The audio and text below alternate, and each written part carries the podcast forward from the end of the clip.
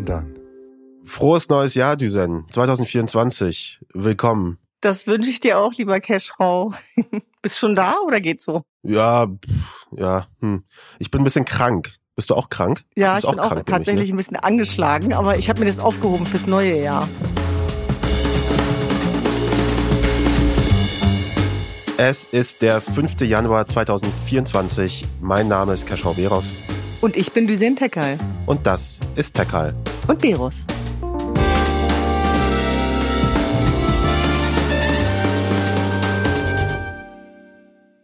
Ich habe gerade so doof gefragt. Ich weiß natürlich, dass du krank bist. Ich bin auch krank. Ich bin gerade, ich sende gerade direkt wie Bushido. Er sendet aus seinem Ehebett. Ich sende hier aus meinem Krankenbett. äh, ich bin hier gerade im, äh, im Bett und äh, kränkel so vor mich hin und du bist bei dir zu Hause. Ja, ich Und wir machen die erste Remote-Aufzeichnung 2024. Ja, das, das, wenn das mal kein Omen ist, ne? Ja, ey, ich wirklich, ich bin am 1. Januar aufgewacht und mein Hals war kaputt. War, du ganz ehrlich, so, okay, aber ich war einfach Dank. nur froh, dass ich Silvester noch mitnehmen konnte. Ich denke da immer optimistisch. Ja, Silvester, du hast, du warst Silvester, apropos Silvester, du warst Silvester in Wien, ne? Da hast du mir ein Selfie geschickt mit einem äh, gemeinsamen Bekannten. Ja. Äh, du warst in Wien, wie war's dort? Was hat dich Es nach war Wien verschlagen? fantastisch. Es war eine spontane Aktion tatsächlich. Ich habe da mit Freunden gefeiert und es war genau richtig, weil ich finde, man neigt ja manchmal so zum Ende des Jahres dazu, dass man dann so sagt, ach mein Gott, ja mein Gott, Silvester ist nicht so wichtig. Und dann habe ich so gedacht, nee, das ist doch wichtig. Das will man doch irgendwie besonders feiern, irgendwie mit Menschen, die einem was bedeuten und genau so war das. Und dann habe ich tatsächlich Ja. diesen Freund von dir getroffen, der übrigens, liebe Grüße, ein äh, riesentreuer Hörer unseres Podcasts ist. Ja, Grüße gehen raus an, äh, an Jono. Äh, und äh, ich war ich war hier in Berlin. Ich bin einfach in Berlin geblieben. Äh, ich hasse Silvester, also nee, ich hasse nicht Silvester, aber ich finde so die äh, die ganze ähm, Vorbereitung darauf finde ich immer so anstrengend, weil alle immer fragen, was man macht und am Ende entscheidet man sich eh für was ganz anderes. Und ich habe dieses Jahr äh, mit meinem Bruder gefeiert äh, bei sich zu Hause. Der hat da eine äh, eine Party geschmissen. Thema war Space. Äh, ich habe mich als schwarzes Loch angezogen, äh, also komplett einfach in äh, komplett einfach in Schwarz, weil ich kostümmäßig der unkreativste Zeitgenosse bin, den diese Welt je gesehen hat. Ich habe äh, Hausverbot in Köln, habe ich äh, gehört, äh, und deswegen äh, habe ich einfach wirklich eine entspannte Party gehabt. Und Cool. äh, war auch dann so, ich habe auch gar nicht zu lange gemacht. Also ich Ja. bin, es ist bei mir diesmal nicht, äh, nicht eskaliert, aber dafür habe ich trotzdem die Quittung gehabt am nächsten Morgen. Obwohl ich mich benommen habe, äh, war der Hals dann dahin. Ja, ich meine, wenigstens gehst du zu Motto-Partys, da bin ich ja dann regelmäßig krank. Ich finde das wahnsinnig anstrengend, wenn man sich verkleiden soll. ich auch. Deswegen habe ich wirklich äh, minimalst Aufwand betrieben. Ich habe einfach geguckt im, Sch- im Kleiderschrank, was habe ich Schwarzes an, was habe ich Schwarzes da hängen und habe das einfach übergezogen. Ich finde, das war dann mein- funktioniert nur, wenn man aussieht wie ein Outfit. Topmodel. Dann kannst du dich auch verkleiden, dann sieht auch alles gut aus. Ansonsten lasst es bitte. Mein Bruder hat sich äh, irgendwie so einen Astronautenanzug äh, bestellt aus den Interwebs. äh, und sah eigentlich ganz, sah eigentlich ganz cool aus, aber ich war auch so, ah, Digi, das kann ich nicht machen. Ich finde die Vorstellung so süß, dass ihr beide als Brüder euch dann so quasi voreinander verkleidet. Ja, oder? So ein Ja. bisschen, schon ein bisschen süß. Aber ja, aber er ist da schon ein bisschen mehr committed. Ich bin da schon so eher so der Grinch. Auch im neuen Jahr dann so, äh, verkleiden, was, was wollt ihr alle von mir? Das äh, letzte Jahr war ja schon anstrengend genug, jetzt auch noch irgendwie so einen Anzug Aber apropos Cashraw, findest du nicht, das ist so die Frage der, der Wochen gerade? Was wollt ihr alle von mir? Also ich muss ganz ehrlich sagen, man kann sich wirklich auch äh, daran gewöhnen, nichts bis ein bisschen weniger zu tun, oder? Absolut. Das ist auch auf jeden Fall mein, äh, mein Mission Statement jetzt auch für Anfang des Jahres. Ich werde auch Ende des Monats werde ich auch in Urlaub fahren für ein paar Wochen. Endlich mal. Also ich habe schon lange keinen Urlaub mehr gehabt und deswegen freue ich mich darauf. Und ich mache da wie du jetzt. Januar sehr easy angehen lassen. Ein paar Sachen, die man machen muss, fertig machen und dann in Urlaub und dann starten wir dann im Februar, März. Ja, wenn, durch. wenn nur nicht das mit den Krisen dieser Welt wäre, ne, die uns ständig auf Trab halten, aber nichtsdestotrotz, und so geht's ja vielen von uns da draußen, ist man doch auch mal ganz froh, wenn man das Handy liegen lassen konnte und einfach mal das Leben leben, oder? Ja, absolut. Das gilt auch, genau, wir müssen alle mal öfter in den Flugmodus, beziehungsweise in den Zugmodus, wir dürfen ja nicht mehr fliegen. Zugmodus brauchen die Handys. Äh, wir müssen in den Zugmodus öfter und einfach mal komplett ausschalten. Das ist auch mein Plan. Mir gelingt das nicht immer, weil ich bin schon so ein, so ein News-Junkie ja auch, so ein bisschen. Ich glaube, du ja auch. Du ja eh. Ähm, müssen ja irgendwie auf dem Laufenden nicht, ehrlich bleiben. gesagt. Ich kann auch wirklich ganz gut abschalten. Also, weil wenn ich diese ganzen äh, News, die uns gerade tagtäglich erreichen, über uns hineinbrechen, ich glaube, das ist die größte Herausforderung unserer Zeit, wie wir lernen, damit umzugehen. Also, was man davon zulässt, aber was auch draußen bleiben muss. Ich glaube, das ist wirklich etwas, ein Tool, was wir uns anlegen müssen, auch unter ähm, Aspekten der Seelenhygiene. Und ja, du hast natürlich recht, berufsbedingt ist es dann doch noch mal eine andere äh, Liga und geht auch ineinander über. Aber ich sag dir ganz ehrlich, ich bin froh, dass ich da auch ein gut funktionierendes Team habe, weil ich bin auch nicht immer bei 100 Prozent. Ja, äh, aber bevor wir in die Sendung starten, vielleicht, du hast ja gerade schon ein bisschen gesagt, aber hast du einen Vorsatz fürs neue Jahr? Ist das der Vorsatz? Äh, mehr äh, mehr Hygiene, also ja genau. Nein, ich sag mal so, meine Vorsätze, toi toi toi, haben bei mir schon vor Silvester begonnen. Äh, ja. Ein paar Wochen vorher tatsächlich, was sich tatsächlich auch jetzt schon ausgezahlt hat, würde ich sagen. Fühle mich einfach wohler. Und ich glaube auch weniger reden, mehr machen. Aber was man doch irgendwie berücksichtigen muss, man braucht Zeit. Also auch für sich braucht man ja Zeit. Und das zu manövrieren und zu navigieren ist schon auch eine Herausforderung. Aber ich möchte wirklich auch noch mehr, noch mehr Zeitqualität auch mit Menschen, die ich liebe, die habe ich eh immer um mich rum, mit denen arbeite ich ja vor allem überwiegend, aber tatsächlich auch mal äh, die Arbeit Arbeit sein lassen und äh, ja, ganz einfache Sachen machen, die einen Freude machen. Weniger reden, mehr machen, das funktioniert für mich als Podcaster natürlich nicht. Ich habe beides vor. Äh, mehr reden, mehr machen. Aber vor allem äh, mein Vorsatz ist, ähm, ist Gesundheit. Also jetzt, jetzt, wo ich schon so krank gestartet bin in das Jahr, ist so, ich muss ein bisschen Self-Care, Leute. Hashtag, äh, da explodiert alles. Äh, ich brauche auf jeden Fall Self-Care, muss ich mich ein bisschen drum kümmern. Öfter eine Massage, öfter in die Sauna, keine Ahnung. Irgendwie öfter Zeit für mich ähm, irgendwie nehmen. Das fällt mir immer schwer, aber das ist jetzt, das verspreche ich mir jetzt hoch und heilig jetzt in diesem Zustand, dass ich mich, äh, dass ich mich um dich sorgen werde, lieber Cashy. Ja, das können wir ja, können wir ja gegenseitig dafür sorgen und so mal dran erinnern. Lass uns das, lass uns das äh, wöchentliche Self-Care-Update machen im Podcast, in Ihrem Self-Care-Podcast der Calomberos. Äh, apropos äh, Podcast der Calomberos, wir müssen, wir müssen so langsam starten, denn wir haben oh auch dieses Jahr äh, viel vor. Äh, und irgendwie äh, überraschenderweise haben die Nachrichten keine Pause gemacht. Hm, wow. Deswegen wollen wir heute auch über alles Mögliche sprechen. Wir haben am Anfang eine positive Nachricht aus Israel, über die wir sprechen wollen. Dann äh, wollen wir über die Wahlen in Deutschland sprechen, die 2024 anstehen, die Landtagswahlen, die großen wichtigen. Und am Ende nochmal quasi so einen Rundumblick, einen breiten Blick werfen auf Krisen, Kriege und Konflikte, die gerade so stattfinden und auf die wir irgendwie achten sollten. Ich würde sagen, äh, wir starten.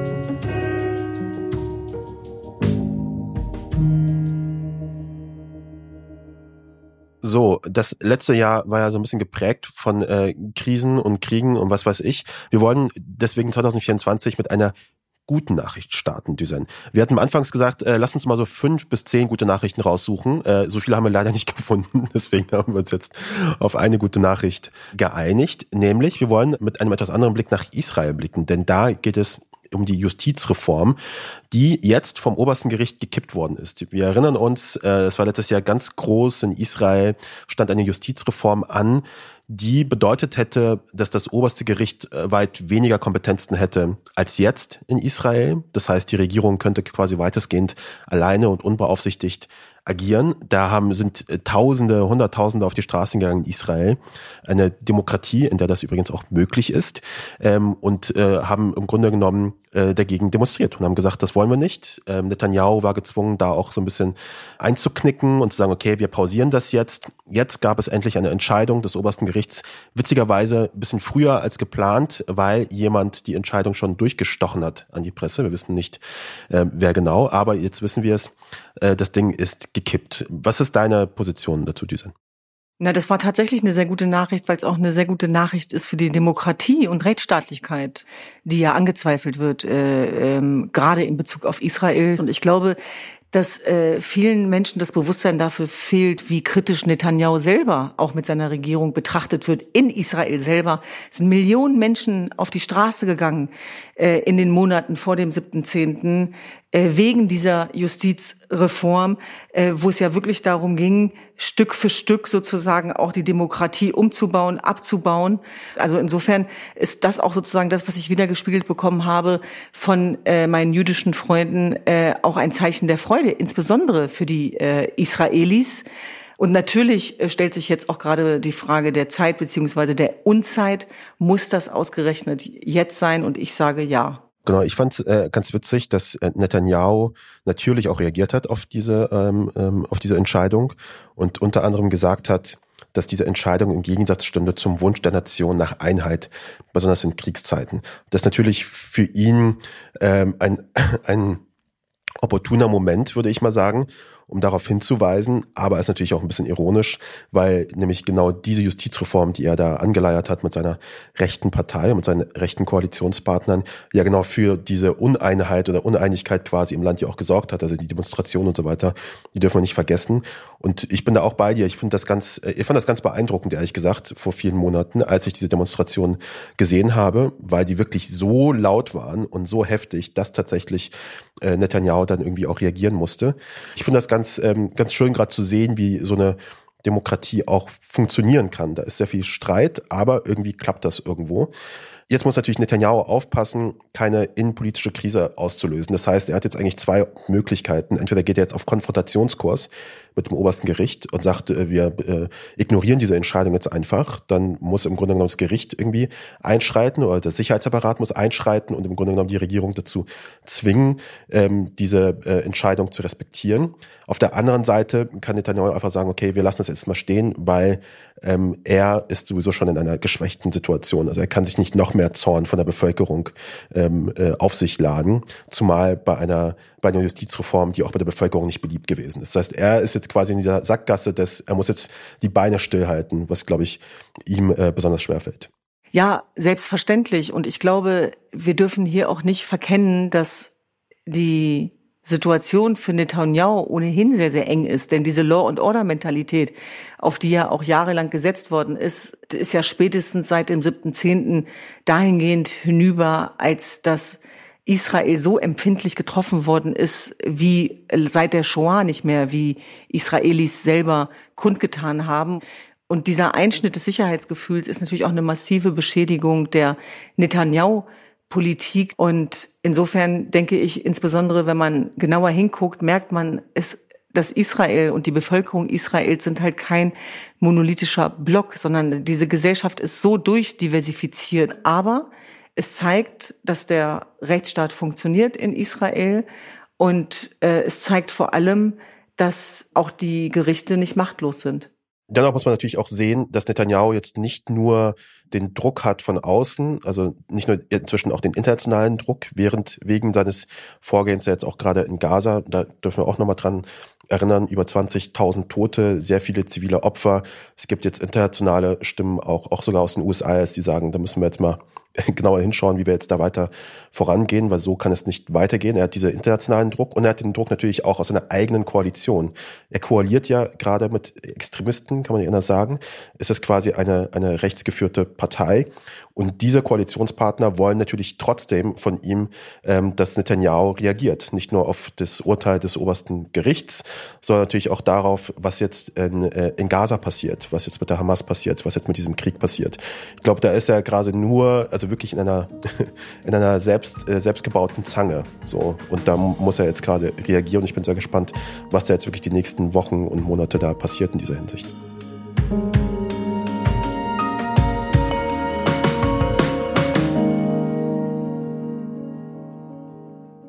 Es ist Wahljahr in Deutschland, denn in diesem Jahr stehen in Sachsen, Thüringen und Brandenburg Landtagswahlen an.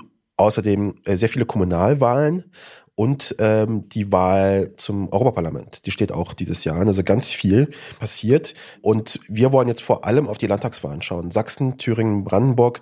AfD ist in allen drei, äh, allen drei Bundesländern sehr, sehr stark. Ähm, eine kürzliche äh, Umfrage aus Sachsen ähm, vermeldet Ungutes. Da steht die AfD bei 37 Prozent, die CDU bei 33, die SPD unter der 5-Prozent-Hürde, nämlich bei, der, bei 3 Prozent, die FDP eins, die Grüne sieben, die Linke acht. Also ganz, ganz schlechte Situation. Die vergangenen Umfrageergebnisse der AfD in Thüringen und Brandenburg sehen auch nicht viel besser aus für die anderen Parteien. In Thüringen die AfD mit 34 Prozent stärkste Kraft und in Brandenburg mit 27 Prozent stärkste Kraft. Passend dazu zum Erfolg muss man auch sagen, vermeldet die AfD, dass die Mitgliederzahlen bei ihnen ähm, ziemlich deutlich gestiegen sind. Derzeit bei über 40.000 Mitgliedern. Ähm, Im Jahr zuvor waren sie bei 29.000 angesichts dieser vermuteten AfD-Erfolge? Was geht da vor sich? Wie gehen wir damit um, Düsen? Werbung Düsen, hast du schon mal bei einem Schüleraustausch teilgenommen? Nee, leider nicht. Ich habe da immer von geträumt. Ja, ich habe einen Schüleraustausch gemacht. Das war richtig, richtig toll. Ich war damals in Thailand und wir hatten auch sogar einmal bei uns zu Hause in Deutschland einen Gastschüler aus Frankreich. Und das war auch eine schöne Erfahrung. Deswegen freue ich mich oder freuen wir uns, dass unser Werbepartner heute Experiment e.V. ist. Experiment e.V. ist Deutschlands älteste gemeinnützige Austauschorganisation und steht seit über 90 Jahren für interkulturellen Austausch und setzt sich seit vielen Jahren für Nachhaltigkeit und Diversität ein und läuft unter dem Motto Austausch für alle. Es gibt also zum Beispiel die Möglichkeit für Leute hier in Deutschland mit Experiment eine Gastfamilie zu werden, für eine internationale Austauschschülerin, für einen internationalen Austauschschüler. Diese Jugendlichen bleiben dann so zwischen drei und zehn Monaten hier und besuchen eine Schule. Und das ist natürlich eine coole, eine gute, eine direkte Möglichkeit, mit Menschen in Kontakt zu kommen, mit denen man vielleicht sonst nicht in Kontakt kommen würde. Ja, das stimmt. Und ich glaube, das ist total wichtig, dass man so ein ganz konkretes, praktisches Angebot hat, weil ich weiß, dass es bei mir damals nicht geklappt hat, weil ich gar nicht wusste, wie und weil es mir zu kompliziert war. Und natürlich auch sehr dankbar, wenn es Leute gibt, die einen dieses Angebot machen. Ob für einen kürzeren oder einen längeren Zeitraum, im Winter oder im Sommer. Es gibt so ein vielfältiges Angebot, Schüleraustausch, Work and Explore, Wildlife, Ferienprogramme, Freiwilligendienst im Ausland. Also alles Mögliche, wirklich ein großes Angebot. Wenn ihr mehr erfahren wollt über Experiment e.V., geht auf www.experiment-ev.de slash Gast. Diesen Link und alle weiteren Infos findet ihr in den Shownotes. Werbung Ende. Ja, man kann es halt nicht mehr ignorieren. Das kann man schon lange nicht, äh, weil es ja immer heißt, man muss es austrocknen lassen. Verbote sind falsch. Äh, wir dürfen es nicht größer machen, als es ist. Wir machen es nicht größer, als es ist. Es ist riesengroß. Es ist teilweise stärkste Partei in bestimmten Bundesländern. Und wenn wir uns die geringen Prozentzahlen der herkömmlichen Parteien, SPD, FDP, Grüne angucken, ist es auch eine ganz klare Absage an die Ampelregierung. Und dabei stellt sich schon manchmal die Frage, ob wir in zwei verschiedenen Ländern leben. Und zwar dahingehend, als dass die Lebenswirklichkeiten und Entkopplungsprozesse, die Echokammern, in denen wir uns mittlerweile befinden, ja ganz andere Parallelwahrheiten ähm, zutage führen. Und ich finde, das zeigt es hier ganz, ganz deutlich, dass all die Ablehnung, all die Unzufriedenheit, wir dürfen die Nachwehen von Corona diesbezüglich nicht unterschätzen, die ganzen Migrationsherausforderungen in Anführungsstrichen oder die Migrantisierung der Konflikte, die Inflation, der Wohnungsmarkt, dass das natürlich alles damit hineinspielt. Und tatsächlich dürfen wir sozusagen auch neben all den konkreten Problemen niemals wegblenden, dass wer die AfD wählt, auch willentlich rechts wählt. Also ich glaube,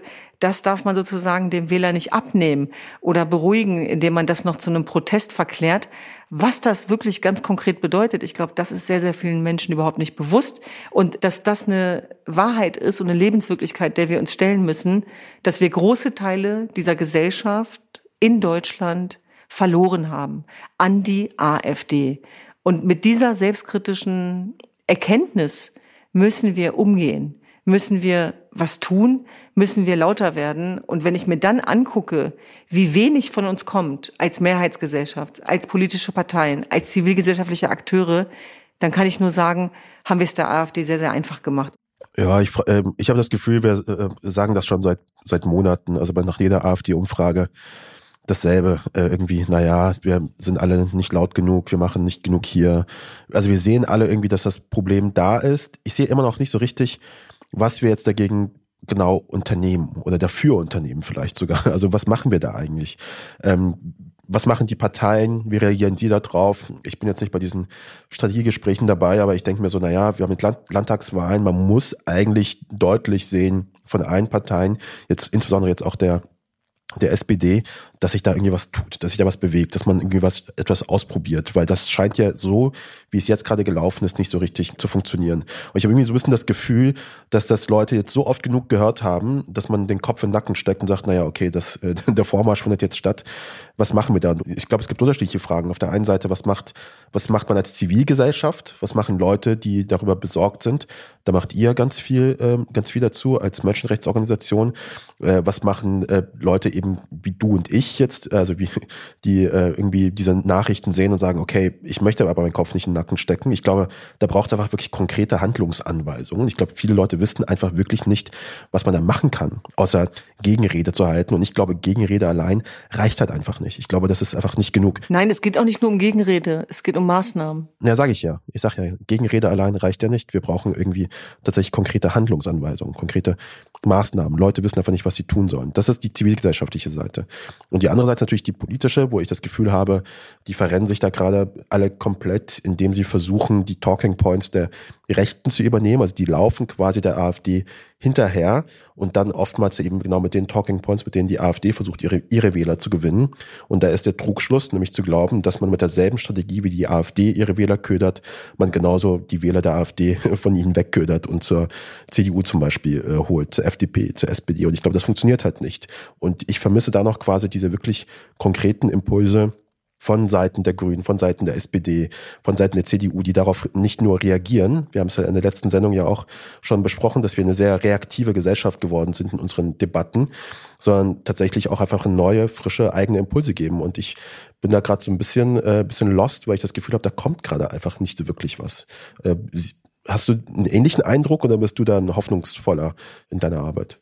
Naja, sagen wir mal so, es gibt genug zu tun. Es gibt eigentlich genug zu tun. Die Frage ist nur, warum fällt uns das so schwer? Also insbesondere, wenn ich jetzt zum Beispiel über das Thema Fachkräftesicherung nachdenke. Äh, und, gerade das Thema Erwerbstätigkeit ist ja ein Riesenthema in unserer Gesellschaft. Wir haben oft darüber gesprochen in unseren Podcasts, wie beispielsweise auch äh, Menschen aus dem Niedriglohnsektor, Menschen, die Transferleistungen beziehen, aber auch Arbeitende gegeneinander aufgehetzt werden. Es ist diese Politik des Populismus, die ja auch zur Spaltung beiträgt und total die Realitäten auch verkennt, nämlich tatsächlich, dass es eine Erwerbsquote gibt, äh, die rekordverdächtig ist gegenwärtig, dass sehr, sehr viele Menschen arbeiten möchten beispielsweise.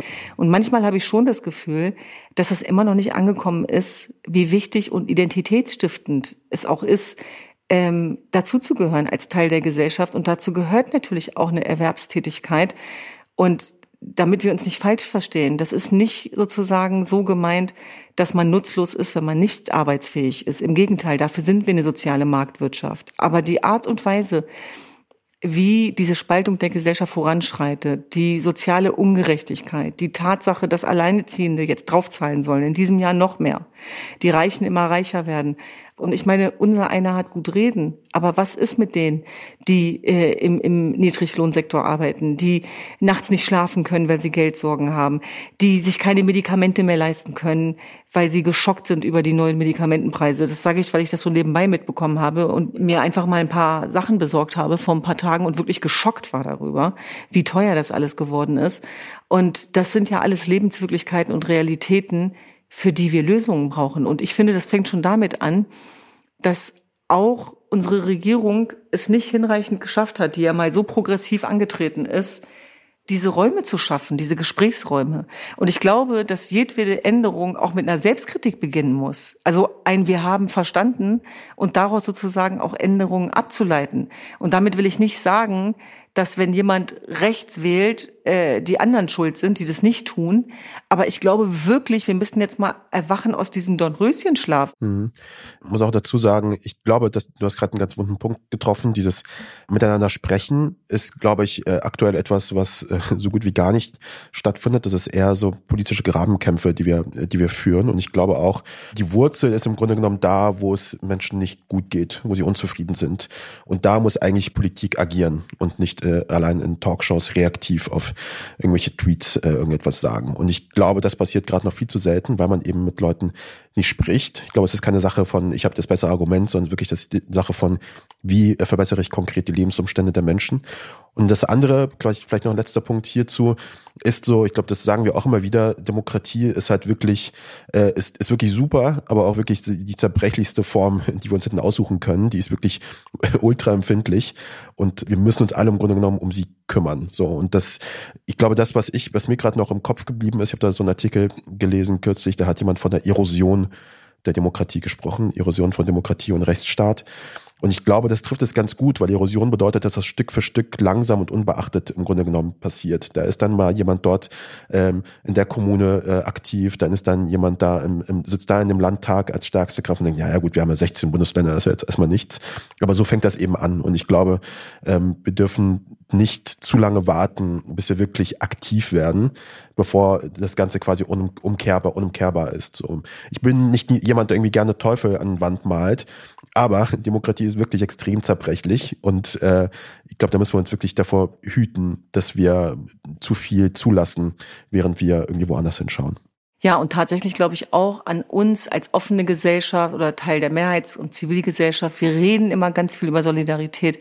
Ich weiß nur nicht, ob wir die wirklich so leben. Also wenn ich mir so angucke, wie verletzend und hässlich das Verhalten untereinander teilweise geworden ist, dann ist das auch Grund zur Sorge. Und ich hätte nie für möglich gehalten, dass es nochmal so archaisch wird, wenn ich das mal sagen darf. Dass niedere Instinkte nochmal so herausgefordert werden, dass die Wucht des Hasses, der Anfeindung, das ist sozusagen eine Seite, über die ich nicht gerne spreche, aber die muss man auch mal hörbar und sichtbar machen, dass das Risiko, was sozusagen auch äh, Menschen auf sich nehmen, um diese Demokratie zu verteidigen, die muss immer im Gleichgewicht stehen. Und ich glaube, sie nimmt dann Schaden, wenn wir es nur einzelnen Akteuren überlassen. Aber wir brauchen die ganze Gesellschaft dafür. Und wo ist unsere Gemeinschaft? Wo sind die Mehrheiten? Wo ist diese Armee der Solidarität, die dafür einsteht, dass wir uns auf den kleinsten gemeinsamen Nenner einigen können? Und es ist eigentlich ganz einfach. Die Menschen formulieren ganz klar, was sie wollen. Ja, sie wollen, sie wollen Sicherheit, sie wollen Transparenz, sie wollen Klarheit, sie wollen Hoffnung, sie wollen Zukunftschancen. Und das gilt für jeden Menschen, egal wo er herkommt. Und ich meine, wir reden von Deutschland, ja. Und da kann ich schon verstehen, dass die Ansprüche dann auch kollidieren mit, mit der Realität, wenn die nicht so gegeben ist.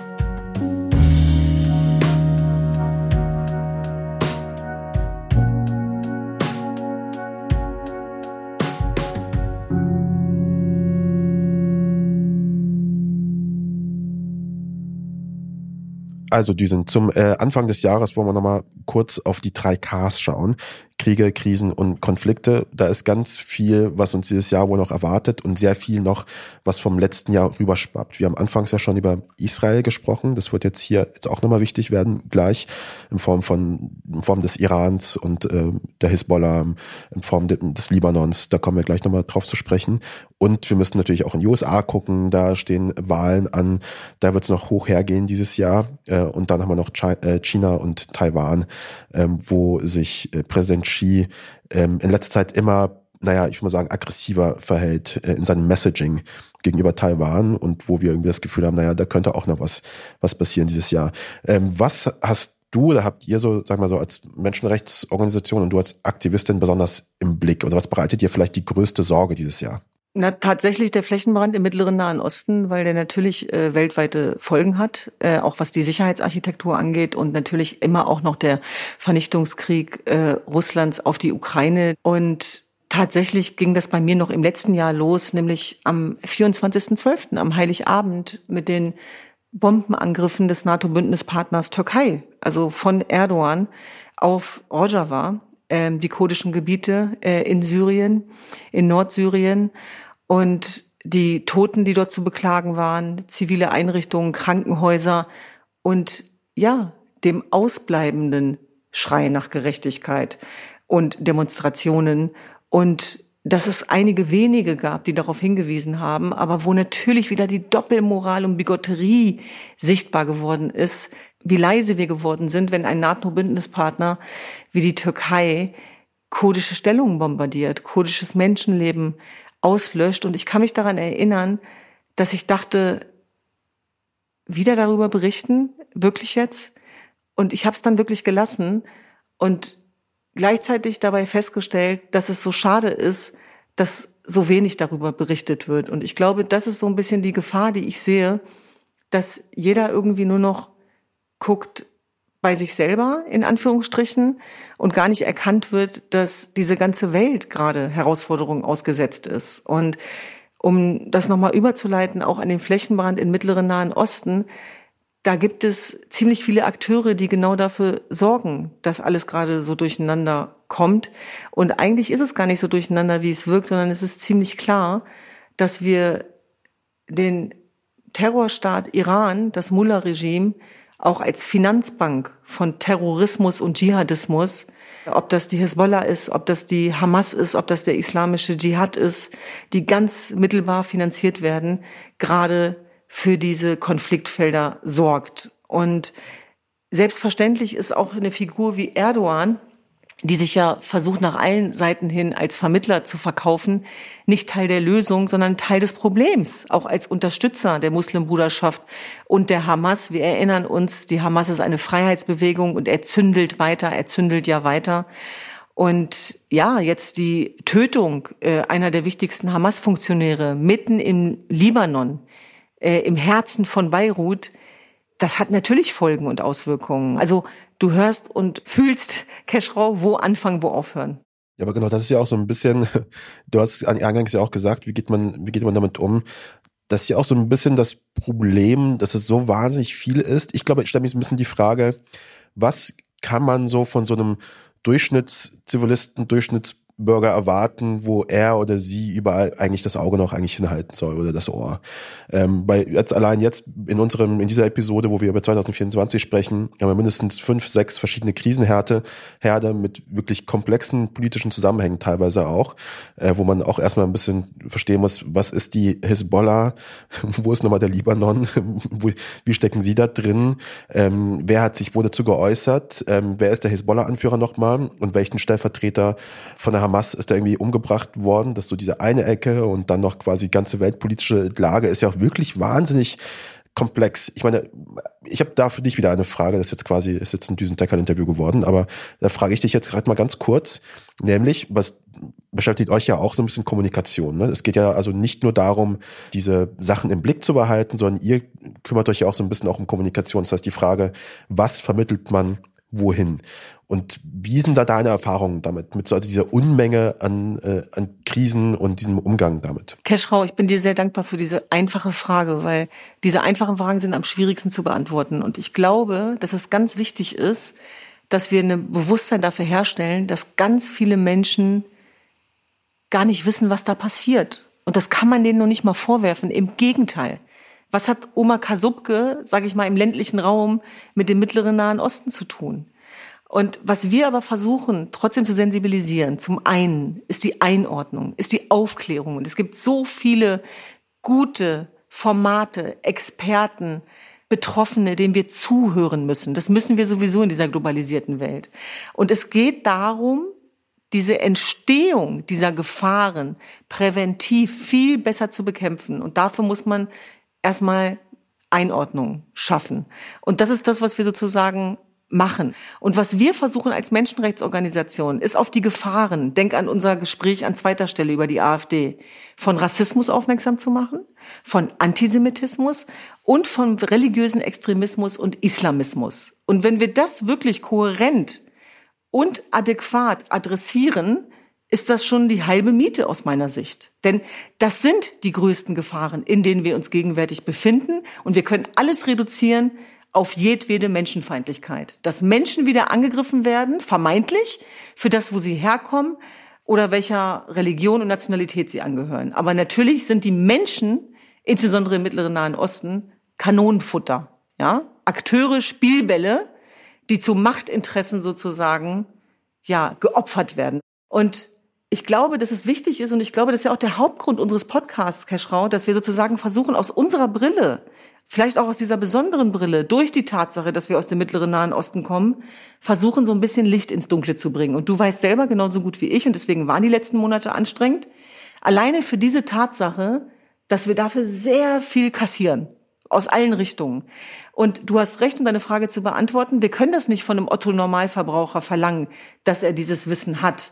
Aber derjenige, der verstehen will, sollte die Angebote nutzen. Und ich glaube schon, dass auch wichtig ist, in Deutschland zu erkennen, dass das, worin wir uns gegenwärtig befinden, über Deutschland hinausgeht und dass die Sicherheitsfrage, die sich bei uns stellt, auch was damit zu tun hat, was weltpolitisch passiert. Da können wir nicht sozusagen weggucken und den Kopf in Sand stecken. Diese Insel der Seligen, die gibt es ja gar nicht mehr. Und da müssen wir sozusagen, wenn wir unsere Demokratie verteidigen wollen, von der du ja immer wieder sprichst, auch dass sie sozusagen das größte Experiment ist und das herausforderndste, das anstrengendste, aber das Beste, was wir weltweit zu bieten haben, dann ist es genau das, was wir mit einpreisen müssen, mit der Erkenntnis, und das will ich nochmal teilbar machen, dass es ein Luxusgut ist, dass wir uns in einem Rechtsstaat befinden, wo das freie Wort noch gilt, wo wir von unserem Demonstrationsrecht Gebrauch machen können und wo wir Missstände ansprechen können. Und wir reden immer von der vierten Gewalt als Presse, aber wir dürfen die fünfte Gewalt, die Macht jedes einzelnen mündigen Bürgers in diesem Zusammenhang nicht vergessen. Es wird ja auch oft quasi das Innenpolitische mit dem Außenpolitischen ein bisschen ausgespielt oder gegeneinander ja. ausgespielt. Dann heißt es so, ja, ihr kümmert euch zu viel Geld an in die Ukraine, ihr äh, seid zu oft in, in Israel oder in Afghanistan, keine Ahnung, so viele Gelder, die da verloren gehen und so weiter und so fort. Ich glaube, ich möchte nochmal stark machen, ähm, den Punkt, dass Außenpolitik ein innenpolitisches, äh, eine innenpolitische Sache eigentlich ist. Also wir machen nicht zum Spaß Außenpolitik. Die Bundesrepublik Deutschland hat keine, äh, hat keine Außenministerin ähm, nur zum Spaß, damit sie da irgendwie draußen in der Welt unterwegs ist und ein paar, ein paar Reden hält, sondern es geht da vor allem um die Sicherheit auch quasi Deutschlands. Das ist die oberste Aufgabe eines Staates, die eigenen BürgerInnen zu schützen. Und ich glaube, die Sensibilität dazu fehlt so ein bisschen auch gerade. Also man sagt sich, warum sind sie jetzt wieder dort? Warum geben wir jetzt so viel Geld in die Ukraine? Und aber es gibt weniger Geld hier für uns, für die eigene Bevölkerung. Ich glaube, diese Differenz muss auch klar äh, kommuniziert werden. Da scheitert die unsere Regierung gerade, nämlich zu sagen, auf der einen Seite Hilfsversprechungen quasi in die Ukraine zu schicken und auf der anderen Seite hier in Deutschland gibt es keine Ahnung hungernde Kinder, was weiß ich ich. Und ich glaube, viele verstehen nicht, wie das zusammengehört. Und da, ich kann das gut nachvollziehen, diese, äh, diese Unsicherheit da an dem Punkt. Und ich glaube, da müssen wir eine bessere äh, äh, Kommunikation machen. Also nicht wir als Tekon und Beros Podcast, aber äh, die Bundesregierung muss besser erklären, ihre Arbeit besser erklären. Und ich glaube, das funktioniert gerade wirklich nicht sonderlich gut. Ich hoffe, dass, äh, das wissen die auch, dass das gerade nicht, äh, nicht klappt, dass bei den Leuten nicht ankommt. Das muss klar werden und dass wir diese ganzen Dinge quasi außen im Blick behalten müssen, weil sie alle auf uns irgendwann zurückkommen. Das führt alles zurück irgendwann auch nach Deutschland, nach Europa, wenn wir da äh, nicht aufpassen. Das ist also jetzt nicht einfach nur irgendwie äh, Zeitverschwendung. Ja, und ich treffe heute auch äh, im Anschluss an unseren Podcast die Außenministerin, wo wir auch über diese und andere Themen sprechen werden. Und ich weiß jetzt schon, wie die Reaktion der Leute ausfällt, äh, wenn man dann darüber spricht, dass man gesprochen hat, wo ich immer denke, wann ist das eigentlich passiert? Wann ist das eigentlich passiert, dass man alleine fürs Sprechen mit politischen Entscheidungsträgern schon angegriffen wird? Und das ist jetzt sozusagen nicht meinerseits als so eine Opferhaltung gemeint, weil ich bin starkes Mädchen, aber da ist auch was verrückt gesellschaftlich, weil auf der einen Seite fordern wir dann, dass zugehört wird, äh, dass man ähm, sich austauscht, dass zivilgesellschaftliche Akteure eingebunden werden. Wenn das dann aber passiert, wird es als Show reklamiert. Also die Frage ist dann tatsächlich, äh, wie gelingt es sozusagen dieses Vertrauen auch gemeinsam äh, zurückzugewinnen? Und äh, ich bin der festen Überzeugung, dass solange man noch reden kann, äh, das besser ist als alles andere. Und deswegen werden wir keine Diag Dialogräume mehr scheuen. Und ich werde nie wieder, das sage ich deswegen, weil ich das schon mal in der Vergangenheit gemacht habe, auf Möglichkeiten verzichten, nur damit andere zufriedener sind. Also damit tun wir uns keinen Gefallen. Also das ist auch sozusagen einem Appell gerade an die Frauen da draußen, die ja oft unter Druck gesetzt werden, das darfst du nicht, mit dem darfst du nicht reden, das kannst du nicht machen. Redet und steht dazu und macht es teilbar. Und wenn jemand damit nicht klarkommt, dann ist das nicht unser Problem. Du musst hoffentlich nicht mit dem Pannenflieger äh, zu Annalena Baerbock, das wollen wir nicht. Das ist Punkt eins. Und Punkt zwei ist natürlich, äh, ist natürlich, äh, die, ähm, du musst sie natürlich auch in unserem Podcast an, einladen. Also Annalena Baerbock hört ja unseren Podcast ja eh. Liebe Grüße an die Außenministerin. Wenn Sie wollen, herzliche Einladung zu der Colomberos. Du send, das machst du natürlich, ne? Die Botschaft überbringst du. Das ist das eine. Und eigentlich gibt es uns beide ab sofort nur noch im Doppelpack. Ich verstehe gar nicht, warum ich nicht äh, äh, auch da bin äh, und ein Selfie machen kann. Übrigens, das finde ich bei uns beiden ehrlicherweise ganz toll. Stichwort Solidarität. Ne? Die Frage ist ja auch immer, wie kann man es besser machen? Ich finde, wir haben eigentlich ganz gut bewiesen, auch in den letzten Monaten, äh, dass der Kuchen größer wird, wenn man sich gegenseitig unterstützt und nicht kleiner. Da kann man doch mal drüber nachdenken, oder? Ja, und das, da ist auch genug Kuchen auch für Annalena Baerbock da, zum Beispiel. ich bin froh, dass es dich gibt, Cashrow, sagen wir mal so. Äh, ich, ich auch. Ähm, und äh, deswegen nochmal die Einladung äh, an Annalena Ich hab's verstanden. Baerbock, ich habe verstanden. Podcast zu kommen.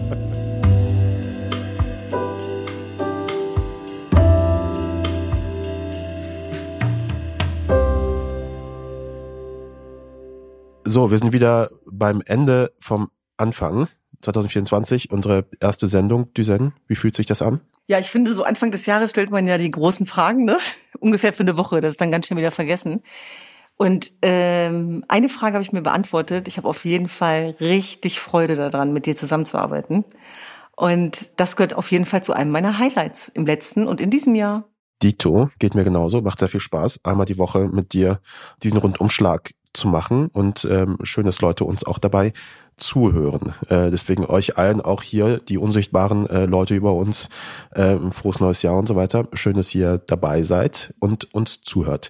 Äh, und wir sind zwar jetzt am Ende unserer Sendung angelangt, aber noch nicht ganz am Ende, weil wir haben unser allseits beliebtes Spiel noch und eine Überraschungssprachnachricht. Wir haben ja letztes Jahr mit Jagoda Jahresrückblick Madinic ähm, eine äh, zwei Sendungen gemacht, wo wir auf das Jahr zurückgeblickt haben und es gab unter anderem auch Sprachnachrichten von ehemaligen Gästen. Ein Gast äh, hat es verpennt und hat mir die Sprachnachricht zu spät geschickt, aber ich habe die dann irgendwann bekommen und deswegen spielen wir sie jetzt auch noch am Ende irgendwann ab. Aber erst einmal zum äh, zum Game würde ich sagen, oder? Äh, Georg? Ja, sehr gerne, sehr gerne. Ich habe ähm, wieder paar Schlagzeilen mit dabei für euch. Vielleicht auch die ein oder andere Aufheiterung äh, ans Krankenbett, so kann man sagen. Aber kommen wir zu dem Spiel. Ich habe äh, für euch wieder paar Schlagzeilen mit dabei äh, und freue mich auf eure Reaktion zu hören. Seid ihr bereit? Mein Körper ist nicht ready, mein Kopf auch nicht, aber ich bin bereit. Das ist ausreichend für heute. Starten wir rein. Neue Studio zur Krankheitsangststörung. Hypochonder sterben früher. Ist doch klar. Das ist klar, aber falls du jetzt gerade sagen möchtest, dass ich ein Hypochonder sei, eine Frechheit, Georg, darüber sprechen wir dann noch mal. Nächste Bundestagswahl. Merz will bei K-Frage einen Machtkampf vermeiden. Er möchte einen Macht, also er möchte einen CDU-internen Machtkampf äh, offenbar vermeiden, oder? Hoffentlich. Äh, weil anders äh, würde es bedeuten, er möchte gar nicht, dass Leute wählen, sondern dass er direkt Kanzler wird. Nein, Friedrich, so geht das nicht. Erhöhte Sonnenaktivität. 2024 wird das Jahr der Polarlichter. Hast du mal jemals Polarlichter gesehen, Düsen? Nee. Ich auch nicht. Ich würde sehr gerne Polarlichter sehen. Es soll wohl auch äh, in gewisser Weise in Deutschland möglich sein. Also vielleicht euer Zeitpunkt Polarlichter zu sehen in diesem Jahr. Dafür bin ich ready. Ich habe irgendwie das Gefühl, das könnte mein Leben verändern. Ich möchte gerne diese Polarlichter sehen. Nach dem Verfassungsgerichtsurteil, der Berliner Wahlkampf hat begonnen. Oh mein Gott. Äh, ich bekomme davon überhaupt nichts mit, Gott sei Dank. Trauer um CDU-Politiker Wolfgang Schäuble ist gestorben. Das hat mich sehr traurig gemacht, weil der war auch ein großer Unterstützer auch des äh, German Dream Gedankens. Und man hat ja sehr viele schöne Sachen gelesen, vor allem auch von Politikern anderer Parteien. Und ich finde, das sagt immer sehr viel über einen Menschen aus. Dass der sehr gut streiten konnte, also auch mit gegensätzlichen Positionen. Und ich will jetzt hier keine Heiligsprechung begehen, weil ne, da gab es wahrscheinlich auch andere Punkte. Aber das Nachtreten fand ich irgendwie seltsam. Kommen wir zu der schönsten Schlagzeile, die ich für euch zumindest für diese Folge rausgesucht habe. Und zwar Jürgen Trittin verlässt den Bundestag. Abschied von DJ Dosenpfand.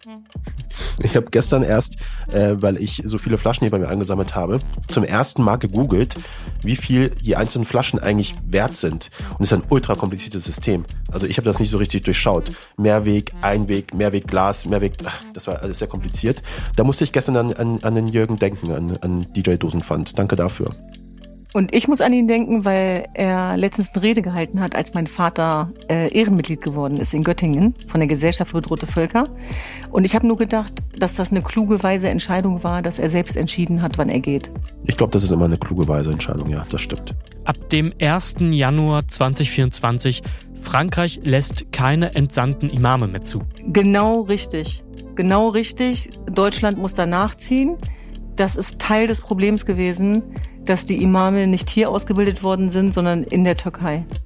Die SPD-Chefin Esken ist für eine regelmäßige Prüfung eines AfD-Verbots. Ja, ich glaube, irgendjemand prüft eh schon regelmäßig, ob die AfD verboten werden kann, oder? Also ähm, grundsätzlich äh, ja, aber es wird so viel geprüft, keine Ahnung, was das überhaupt bedeuten soll. Aber soll, soll mal jemand machen. Prüf das mal, bitte, regelmäßig. Jemand. Georg, du kannst da vielleicht mithelfen, wenn du magst. Wir prüfen das ja eh auch schon jede Woche in unserer Sendung. Äh, insofern. Ich, ich, ja, ich, ich werde mich mal melden bei Frau Esken. Mal schauen. Wir blicken zum Amtsgericht nach Starnberg und zwar zu dem Kettensägenprozess. Jens Lehmann legt Berufung gegen sein Urteil ein.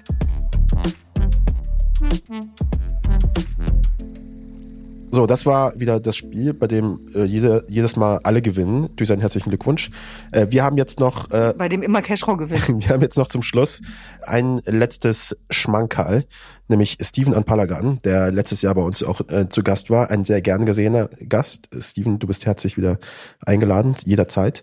Der hat uns auch eine Sprachnachricht geschickt, Ende des Jahres und ein bisschen verspätet, aber wir wollen sie trotzdem abspielen und trotzdem darauf reagieren. Ähm, Georg, bitte einmal Steven.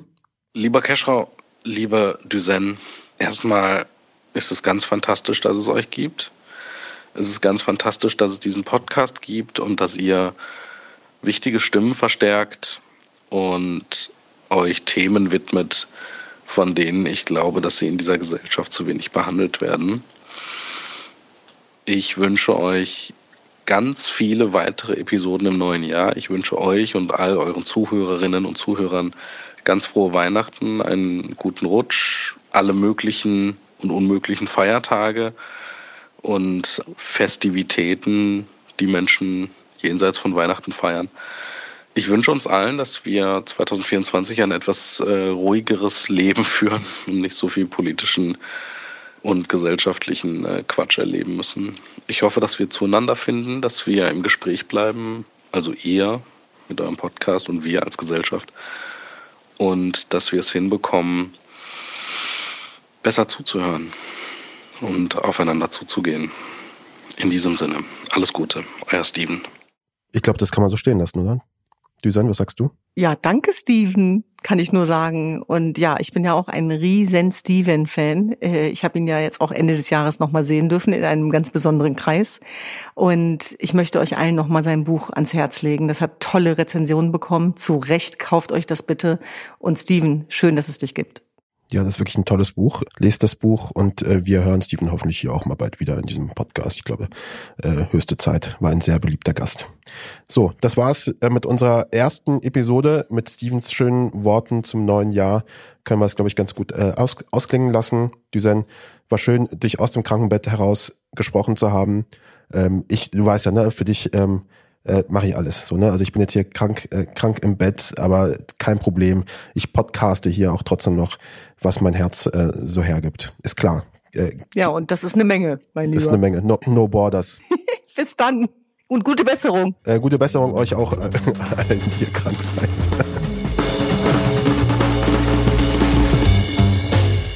Tekal und Beros ist ein Andan Original mit Duzen Tekal und mir, Keschrau Beros. Redaktion Georg Schmidtmann und Patrick Stegemann. Technische Produktion und Sounddesign Janik Werner. Titelmusik Jakob Ilja. Mit Originalmusik von Benjamin Drees. Cover von Ram Studio.